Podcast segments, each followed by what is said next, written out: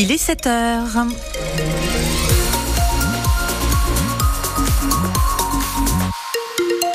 Pour information, ne cherchez pas la zapette à mettre France 3. Nous ne sommes pas sur France 3 pendant les vacances scolaires, mais on vous accompagne bien sûr tout au long de la journée à la radio sur France Bleu Poitou. Niveau météo, bah écoutez, c'est du gris hein, tout au long de la journée avec des températures comprises entre 11 et 12 degrés.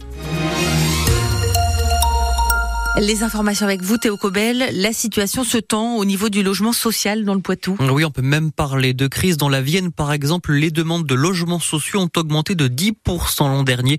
Euh, quand en parallèle, l'offre s'est effondrée, les locataires qui restent, une situation euh, qui devient même critique, Anne-Livia Tolinki. C'est un peu le serpent qui se mord la queue, raconte Pascal Aveline, le directeur du bailleur social Habitat de la Vienne. D'un côté, les gens sont à la recherche de, de logements. La demande a augmenté de, de, plus de 10%. Mais de l'autre, la hausse des taux d'intérêt a ralenti énormément euh, l'acquisition de biens en propriété, euh, fait que les gens ne quittent plus leur logement, euh, puisque les conditions ne le permettent plus. Le taux de rotation s'est effondré, donc on a beaucoup moins de logements à proposer au marché. ça se ressent un peu partout. À Grand Poitiers, bien sûr, mais aussi à Vouillé, Quincé, Vivonne, Habitat de la Vienne continue donc de lancer des chantiers, 200 logements en plus d'ici trois ans, sur les quelques 10 000 que le bailleur gère aujourd'hui. On peut avoir encore de l'ambition, on maintient nos objectifs de production malgré ce contexte, mais bien évidemment, si ce contexte perdure, on révisera à la baisse notre plan stratégique de patrimoine. Sauf que ça va continuer au moins pendant deux ans, prévient Benoît Jacquemin, président de la Fédération du bâtiment dans la Vienne. Il y a une mise en chantier euh, qui a été divisée par deux au niveau euh, national. La mise en chantier, c'est les permis de construire ou les autorisations de travaux.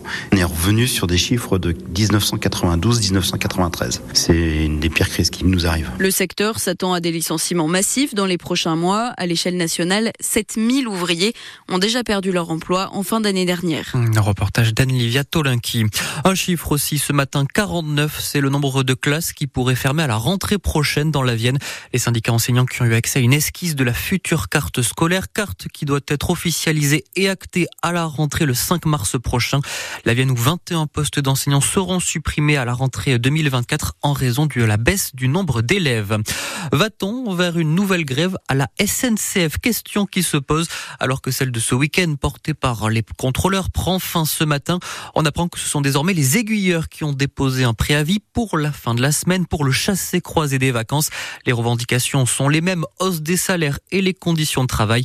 Euh, Julien Trocaz est responsable Sudrail. C'est un peu, on va dire, le même triptyque. Il y a le sujet emploi, il y a le sujet euh, rémunération euh, salariale avec une augmentation de la prime, euh, de l'indemnité, pardon, de la circulation et l'amélioration des conditions de travail. Et là, je tiens à souligner aussi, quand on revendique des emplois, il faut savoir qu'en fait, on supprime des trains aujourd'hui sur le territoire à cause de manque d'aiguilleurs ou d'agents de circulation, parce qu'il y a un manque d'attractivité.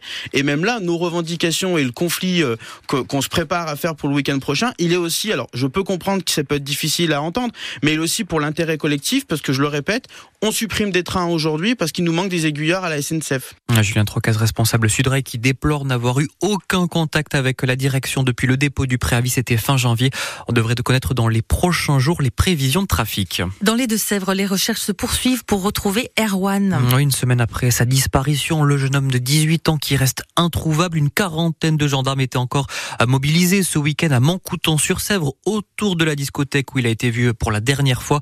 L'enquête de voisinage aussi se poursuit euh, sur francebleu.fr. D'ailleurs, on vous a mis euh, les témoignages des habitants de la commune qui suivent au jour le jour les investigations euh, marquées par l'absence de pistes. Quatre blessés hier dans un accident de la route au niveau d'un passage à niveau. C'était entre Mirbeau et Vouzaille. Un choc entre deux voitures.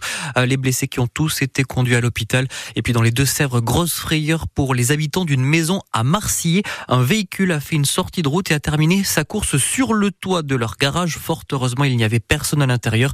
Le conducteur de la voiture, un jeune homme de 25 ans, a été transporté à l'hôpital. Euh, pas d'augmentation d'impôts en 2024, mais 10 milliards d'économies à faire au plus vite. C'est ce qu'a annoncé hier le ministre de l'économie, Bruno Le Maire, qui expliquait que les prévisions de croissance n'étaient pas aussi bonnes que prévu. Conséquence, il faut trouver de l'argent au plus vite. Les efforts qui seront faits essentiellement dans les ministères, mais aussi par une réduction des aides dans le dispositif MaPrime Rénov consacré à la rénovation énergétique des logements. Théo, une Niortaise fait le buzz sur TikTok.